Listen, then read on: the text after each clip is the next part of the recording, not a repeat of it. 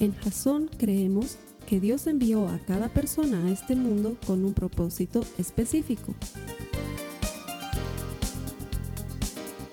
Nuestra misión es ayudarte a que tengas una relación personal con Jesús y a través de ella encuentres ese propósito para tu vida. Queremos ayudarte a alcanzar ese propósito. Es nuestra oración que este podcast te ayude a tener visión, a tener jazón.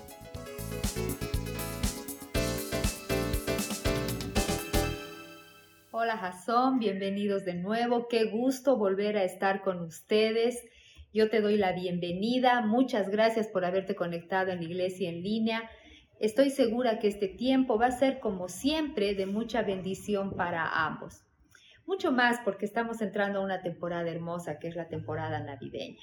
En el transcurso de esta temporada, yo te voy a invitar a que nos centremos en lo que es Jesús, que podamos centrarnos, enfocarnos en lo que Él ha venido a hacer por nosotros, en el poder de este nacimiento virginal.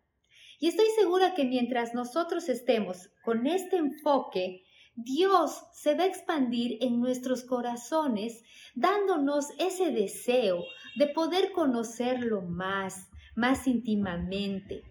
¿Saben por qué? Porque nosotros hemos venido acá con una razón, con un motivo. Hemos venido a adorarlo.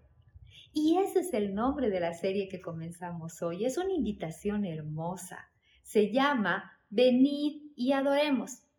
Y esto está extractado directamente del libro de Mateo, de la palabra de Dios, en su capítulo 2, versículo 2, donde los tres sabios visitan al rey Herodes. Y la escritura sagrada dice así.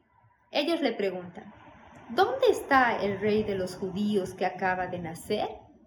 Vimos su estrella mientras salía y hemos venido a adorar. Me encanta. ¿Por qué estamos aquí? ¿Por qué hemos venido? ¿Por qué has venido a este lugar? ¿Por qué hemos venido a adorarlo? Y esto me llama la atención de este pasaje, que esos tres sabios no fueron a buscar algo de Dios, no fueron a pedir algo de Dios, sino que fueron a ofrecer su adoración.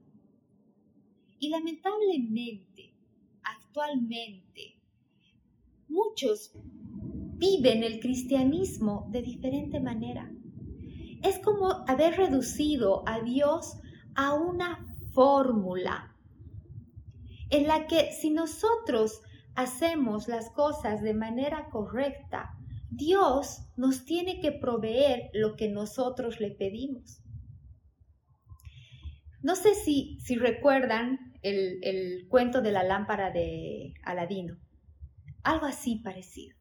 Se frota la lámpara y sale Dios y te dice, aquí estoy, pide tres deseos que estoy a tus órdenes.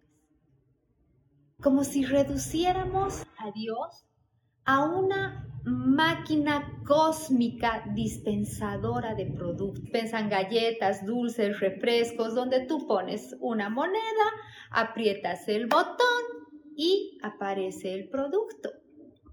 Entonces, cuando decimos que estás apretando la moneda, decimos, estás orando todos los días, estás eh, leyendo tus devocionales, eh, estás, eh, no insultas a nadie cuando estás conduciendo. Ahora, si quieres ser más espiritual, publicas la cita del día en tu Instagram.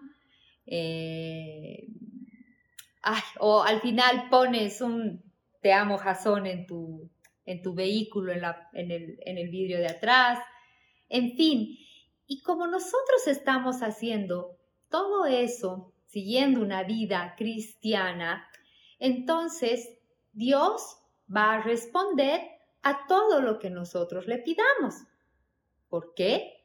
Porque pensamos que Él existe solamente para mejorar nuestra vida.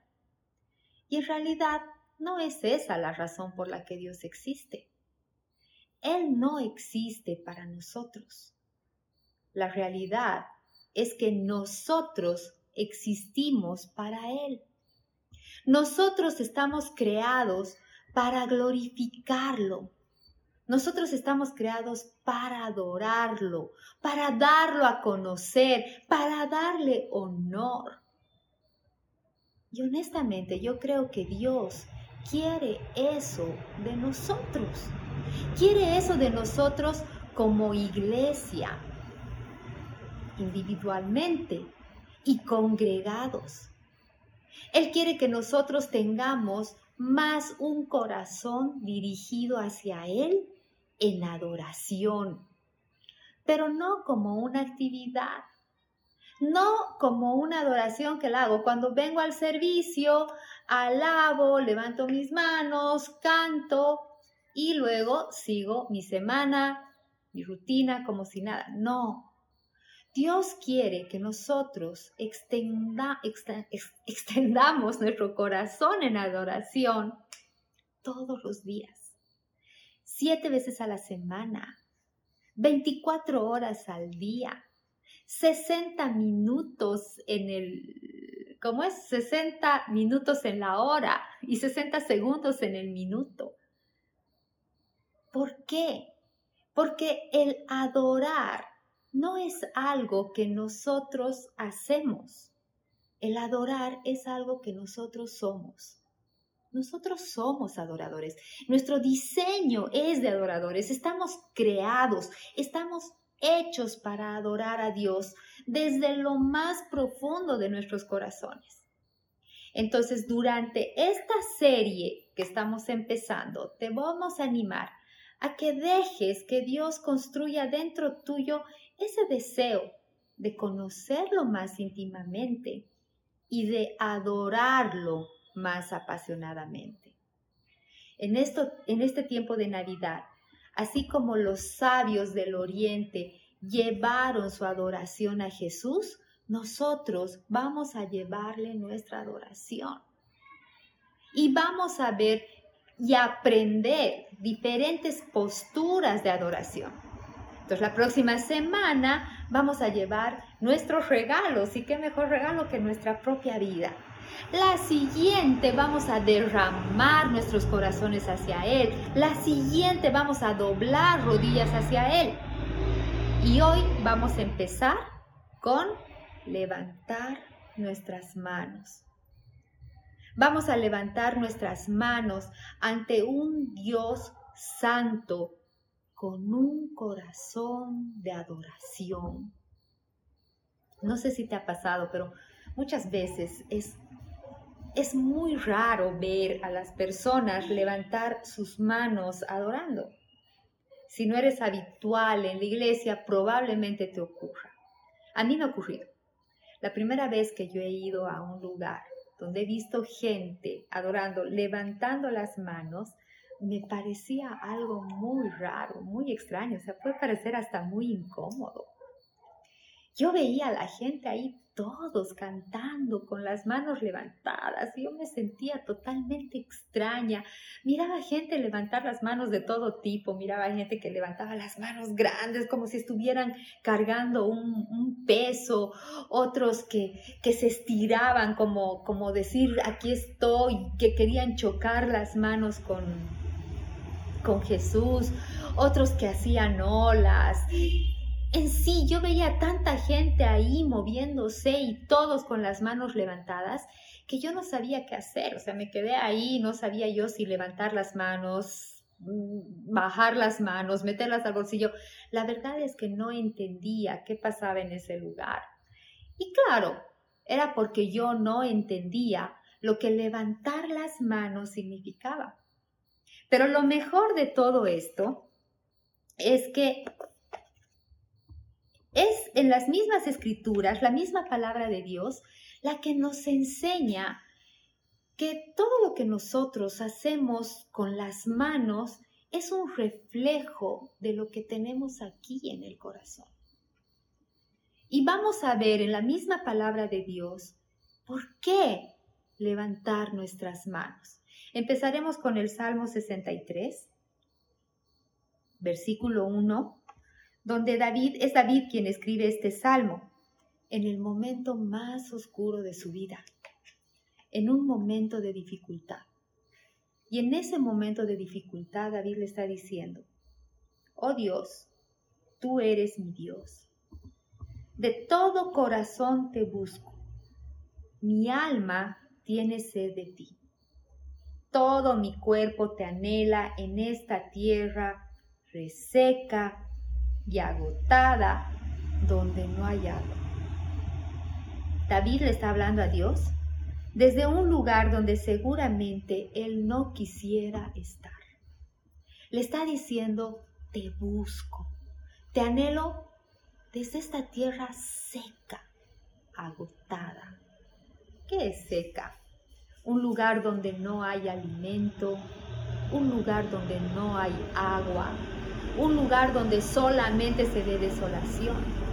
Y lo que está haciendo David es pintar una situación, es dibujar una situación. Una situación en la que probablemente tú te puedas estar encontrando en este momento. O muchas personas puedan estar en ese lugar pasando por esa tierra seca, agotada, donde están pasando alguna dificultad económica o algún problema de salud o un problema familiar o alguna pérdida. Personas que puedan estar sintiendo desolación, temor, donde ven que su vida, su circunstancia está en una tierra seca y agotada, en un lugar donde no quisieras estar. Y mucho más en esta temporada de Navidad, porque no, no sé si a ustedes les pasa, la Navidad parece como un gran magnificador, como una lupa donde los momentos felices se vuelven más felices, se agrandan. Y los momentos de dificultad, los momentos difíciles, parecen más difíciles. Y David le está llamando a Dios en ese momento muy difícil, con ese magnificador. Le dice, mi alma tiene sed de ti, no hay nada en esta tierra seca que me calme no hay nada que me satisfaga. Pero luego continúa, vamos a ver en el Salmo 63, 32, y le dice, te he visto en tu santuario y he contemplado tu poder y tu gloria. Tu amor inagotable es mejor que la vida misma. ¡Cuánto te alabo! ¡Wow! ¡Wow! Si nosotros vemos esto, David en medio de esa dificultad, donde su tierra está seca, está agotada, puede ver el amor de Dios. En la sequedad, David está viendo el amor de Dios. Y además lo declara. Le está diciendo, ese amor tuyo es mejor que mi vida misma mejor de lo que yo pudiera querer tener, de lo que yo quisiera conseguir. Él está diciendo, la vida esta es temporal, pero tu amor es eterno. Es algo que nunca va a acabar, que nunca va a terminar. Y miren cómo continúa en el verso 4, que dice, te alabaré mientras viva, aquí voy a cortar un poco el verso, porque vamos a recordar que David está pasando por un mal momento, pero no le está diciendo, te voy a alabar por lo que tengo, o te alabo porque mi familia está bien, te alabo porque siento cada día tu bendición, te alabo porque estoy perfecto, sino simplemente le está diciendo, te alabaré mientras viva tú eres mejor que yo. Tu amor es inagotable. Entonces dejo de mirar mi situación, dejo de fijarme en mí para fijarme en ti. Y entonces te voy a alabar mientras viva, sin importar las circunstancias. Y miren cómo continúa el verso cuarto, cuatro, perdón. ¿Qué haré? Y le dice, a ti levantaré mis manos en oración. Haciéndole, a ti levantaré mis manos en oración. En algunas versiones dice, en tu nombre levantaré mis manos. En esta dice, a ti levantaré mis manos. ¿Qué quiere decir? No estoy alabándote, no estoy levantando mis manos por lo que tú haces por mí, sino por quien tú eres. En tu nombre, para anhelarte, para glorificarte. Y ese es un acto de adoración. Dios ama que levantemos nuestras manos. Cuando nosotros levantamos nuestras manos, el corazón de Dios se desplaza a nosotros. Nosotros lo levantamos a Dios y Él se desplaza en nosotros. Entonces, esa es la primera razón por la que levantamos nuestras manos, porque Dios lo ama. Ama que levantemos nuestras manos hacia Él. A ver, todos hemos visto un bebé aprendiendo a caminar, ¿no ven? Esos que están dando sus primeros pasos, que caminan como, como Frankenstein, estilo Frankenstein. Si tú eres papá o mamá, me vas a entender mejor. Cuando tus hijos caminaban así, inseguros, y van donde ti, y te hacen esto, ¿qué hacías? Díganme, ¿o qué haces si eres papá de un bebé, de un chiquito que está aprendiendo a caminar. No creo que no haya nadie que no se derrita ante eso, ante esas manitos levantadas. Ningún padre amoroso podría rechazar a ese bebé que está buscando protección, que está buscando seguridad, que está buscando descanso en sus pasitos. ¿Quién podría rechazar? Y así de esa misma manera Dios ama cuando levantamos nuestras manos. Cuando le decimos, no te puedo alcanzar, esto es lo mejor que puedo hacer, levanto mis manos en un acto de alabanza, de adoración, acercándome a ti. Yo les cuento que eh, yo he nacido en un hogar creyente, muy creyente, y además que he estado en un colegio muy católico, entonces nos hacían orar, ¿no? Todo el tiempo, siempre. Eh, en mi casa me, me enseñaron a orar, en el colegio me enseñaron a orar, pero básicamente la oración consistía en agradecer por todo lo que yo tengo y pedir lo que necesito. Entonces yo oraba agradeciendo y oraba pidiendo. Cuando no tenía lo que conseguía, mm, dejaba de orar, dudaba un poco, pero prefería volver a orar si necesitaba otra cosa, porque además de repente yo pensaba que yo adoraba a Dios. Ahora yo me puedo dar cuenta que no era Dios a quien yo adoraba, me estaba adorando a mí misma. Hasta que un día tuve una pérdida muy, muy dura caló mi alma, murió mi papá de una manera muy intempestiva. Entonces tenía mucho dolor. Sentía que había caído en esa tierra seca y agotada. Nada me calmaba, no había agua, nada calmaba mi alma. Estaba como esos bebés caminando al estilo Frankenstein, insegura, con temor, cansada, hasta que escuché la palabra de Dios, una palabra de Dios en Corintios 12:9, que dice, mi gracia te basta. Mi gracia te es suficiente, es todo lo que necesitas, porque mi poder se perfecciona en tu debilidad. Y ahí caí. Y ahí me rendí. porque ahí me di cuenta que yo no necesitaba nada más, que ahí estaba todo lo que yo necesitaba. Y lo mejor de todo es que yo no tenía que hacer nada para conseguirlo.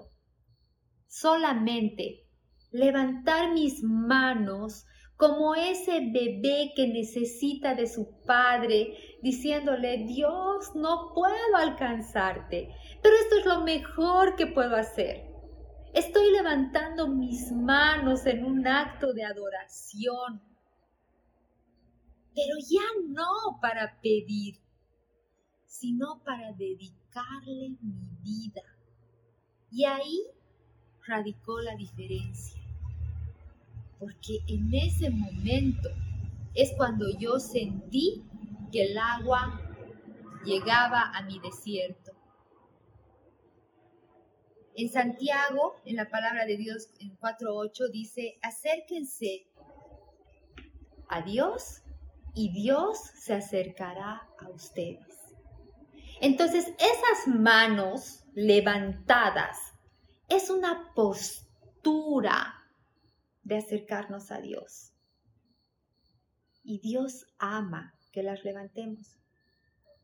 Yo lo he experimentado y estoy totalmente segura que tú también lo vas a experimentar, lo puedes experimentar.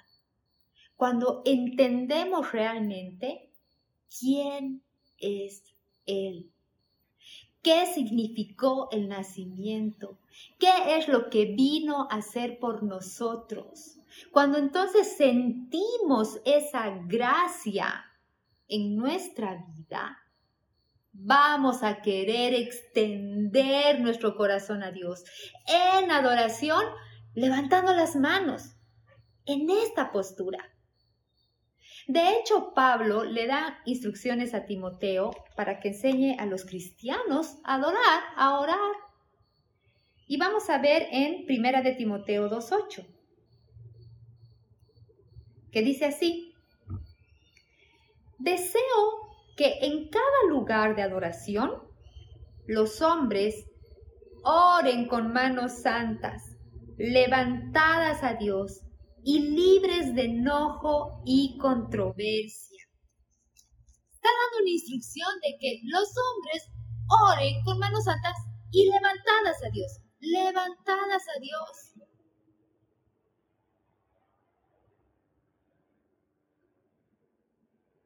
¿Por qué Pablo podría dar una instrucción así?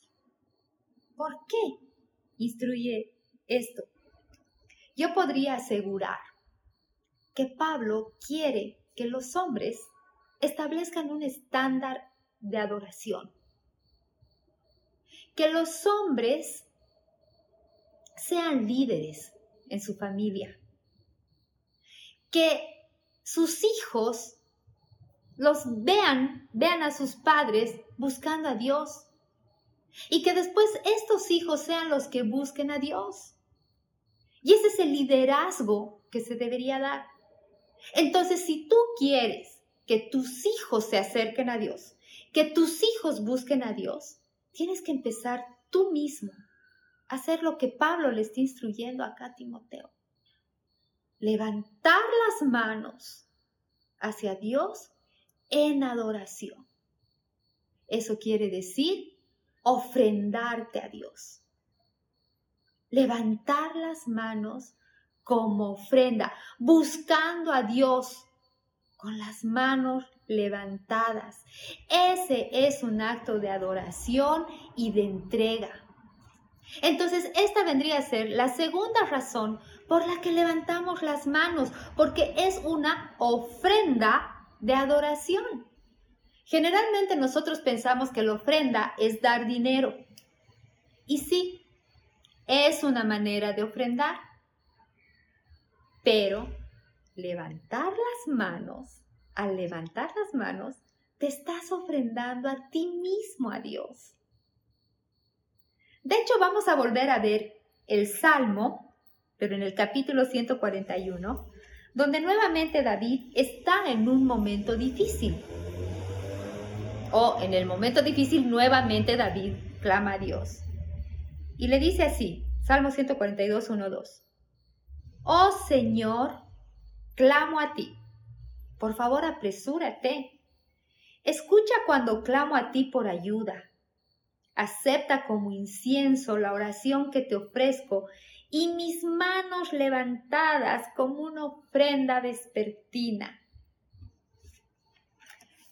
Yo no me lo imagino a David diciendo esta oración en su cama con las manos en la frazada.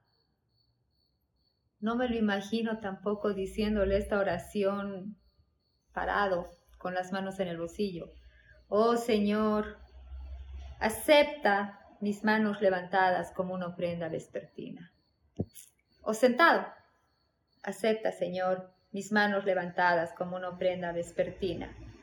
No, yo me lo imagino a David levantando sus manos, diciéndole, te necesito, diciéndole, levanto mis manos, necesitándote, escucha mi ruego, te doy estas manos como ofrenda de adoración. Entonces, miren, ya hemos visto que por qué levantamos nuestras manos. Primera razón, porque Dios ama que lo hagamos, porque es acudir a los brazos de nuestro Padre amoroso, porque dice que cuanto más nos acercamos a Él, Él se va a acercar más a nosotros. La segunda razón por la que nosotros levantamos nuestras manos es porque es una ofrenda de adoración. Nos ofrendamos a nosotros mismos. Y ahora vamos a ver la tercera razón por la que levantamos nuestras manos. ¿Y saben cuál es? Porque es una declaración de guerra en los momentos difíciles, cuando necesitamos la ayuda de Dios. La tercera razón por la que levantamos nuestras manos es porque estamos declarando la guerra y necesitamos la ayuda de Dios. Entonces, si tú en este momento estás librando una batalla verdadera, si estás pasando por ese momento oscuro, si estás viendo que nada cambia, entonces levanta tus manos y di, declaro la guerra y necesito la ayuda de mi Dios Todopoderoso para enfrentar la batalla conmigo y por mí. Estoy declarando la guerra con mis manos levantadas.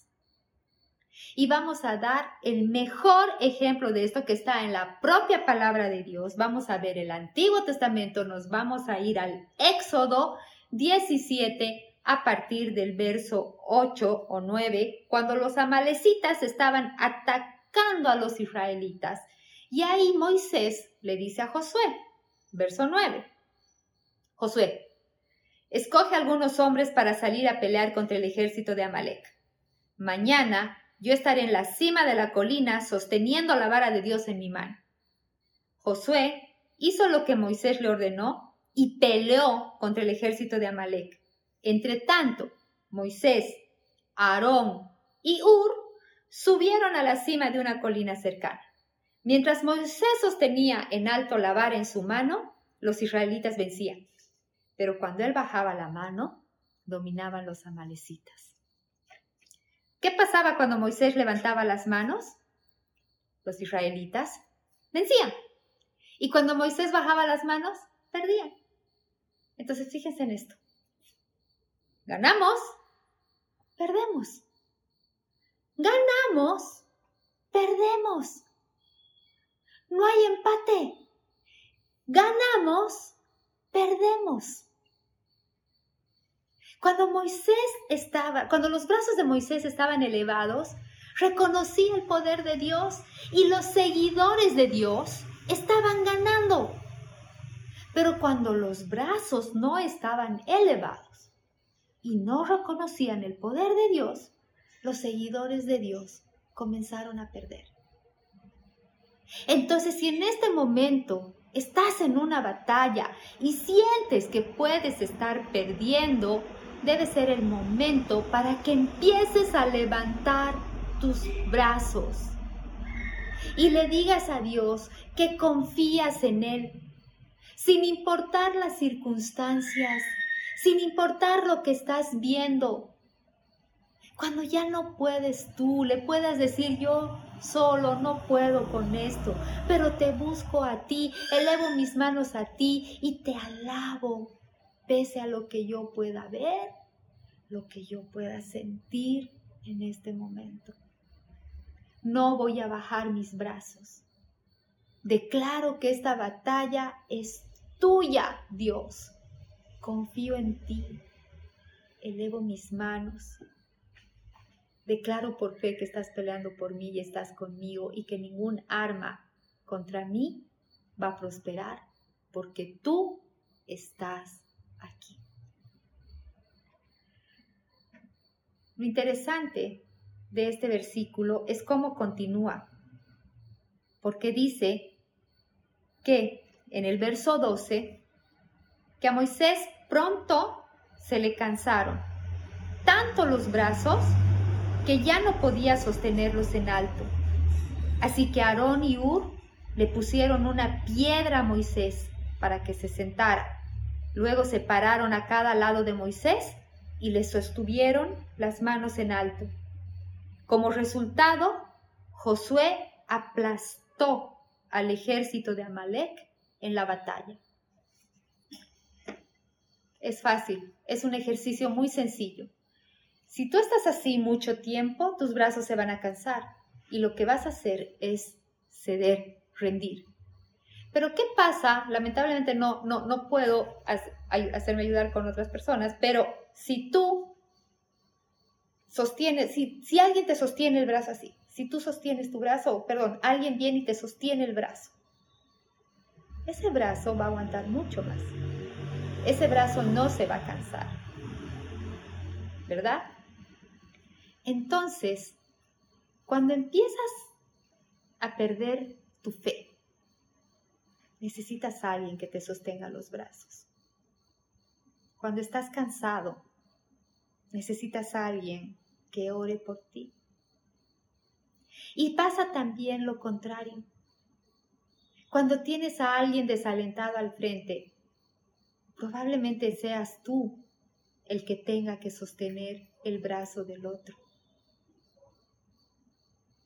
Entonces, por eso es importante la iglesia. Es importante porque podemos ver que tenemos gente alrededor ayudándonos como un solo cuerpo. Porque si tú te desalientas, quiero estar yo ahí para poder alentarte, para poder sostenerte. Y si yo me desaliento, si yo me canso, quiero que tú puedas también ser ese arón para mí, o ese ur para mí. Entonces, si estás en medio de una batalla, es hora de declarar, Dios te necesito. Si nosotros nos ponemos a pensar lo que significa levantar los brazos, no en el ámbito cristiano, en el ámbito en, en el ámbito en general, a través de la historia, vemos que levantar los brazos puede ser una señal de victoria o no. Es victoria. Si yo lo veía a mi hijo chiquito jugando fútbol en la cancha y si su equipo metía gol, lo primero que él hacía era ¡eh! y levantaba los brazos. O cuando gana tu equipo favorito, estás viendo qué haces, gana tu equipo favorito y levantas los brazos. Cuando ganan, cuando gana, eh, no sé, en el tenis, eh, sale campeón alguien, ¿quién, ¿qué hacen? Levantan los brazos. Eh, cuando ganas un trofeo, levantas el trofeo arriba. Es señal de gané, es señal de victoria. Cuando vemos el box, ¿qué pasa? El, boxeador está cansado, deshecho, no puede, ganó y viene el, alguien y le levanta el brazo, no sé qué se llama, el, el, árbitro, y ¿qué hace para mostrar que ganó? Le levanta el brazo, le ayuda a levantar el brazo. Entonces es un símbolo de victoria. Pero lo más curioso es que a la vez pasa lo contrario. Si alguien quiere reducirte en... ¿Qué, qué hace? Te dice, levanta las manos y tú tienes que levantar. Si alguien te dice que te rindas, ¿qué es lo que tienes que hacer? Levantas las manos. Cuando tú estás en una batalla y levantas las manos, quiere decir me rendí en medio de la batalla. Me rendí. Entonces puede ser victoria por un lado y contrariamente levantar las manos puede significar rendición.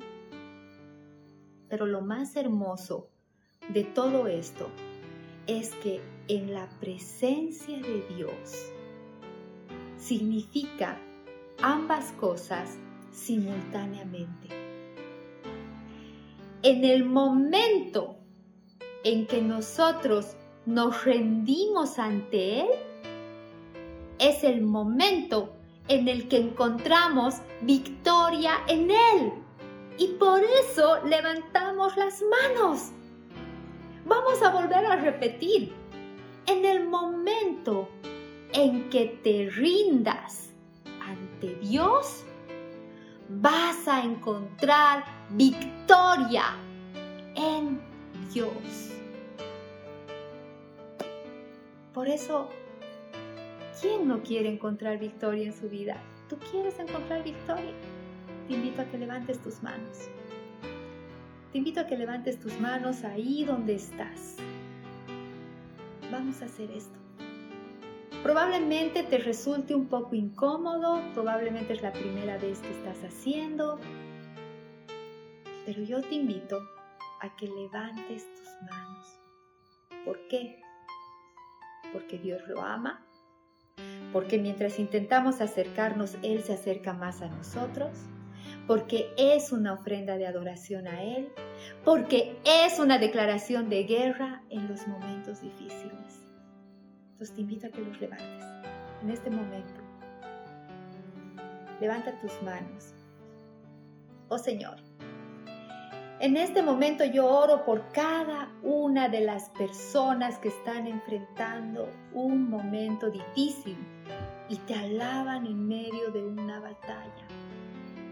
Oro para que encuentren la fuerza para no bajar las manos y puedan continuar buscándote y adorándote. Señor, rendimos nuestros corazones ante ti. Elevamos nuestras manos como un acto de alabanza, como una ofrenda de adoración y como un grito de guerra. Y ahora te invito a que tú le digas conmigo, dile conmigo, Padre, Levanto mis manos hacia ti, entregándote mi corazón. Díselo, Padre, te entrego mi corazón. No quiero ser un adorador ocasional, sino que mi vida sea de adoración a ti. Dile conmigo, quiero que mi corazón crezca más a ti. Repítelo, díselo, quiero que mi corazón crezca más a ti. Probablemente no puedo responder a tu bondad y a tu gracia, pero puedo levantar mis manos en medio de mis batallas, en medio de mi cansancio, en medio de mis temores, acercándome más a ti. Aquí estoy, Señor con mis manos levantadas, rindiéndome ante tu amor, ante tu poder, mirándote solo a ti y encontrando esa victoria que solo tú me das. Amén, amén, amén. Y así sea, Jason. Como siempre, esta temporada ha sido una muy bendecida para mí. Me encantó pasar este tiempo contigo. No te pierdas lo que viene adelante, la serie entera vas a ver, no te vas a arrepentir y además ayúdame a transmitir este mensaje, ayúdame a pasarlo, ayúdame a compartirlo. Probablemente muchos necesiten esa agua en esas tierras secas agotadas. Y estoy segura que escuchar este mensaje les va a dar esperanza. Y después tú y yo vamos a festejar juntos que todo el que encuentra a Dios encuentra vida. Esta ha sido una producción de Jason Cristianos con Propósito. Para mayor información sobre nuestra iglesia o sobre el propósito de Dios para tu vida, visita nuestro sitio web www.jason.info. Allí encontrarás muchos recursos para animarte en tu relación con Dios, enseñanzas, nuestro blog, prédicas y mucho más. Te lo deletreamos www.jazon.info. También puedes visitarnos en nuestro sitio en Facebook www.facebook.com barra Que Dios te bendiga abundantemente. Muchas gracias.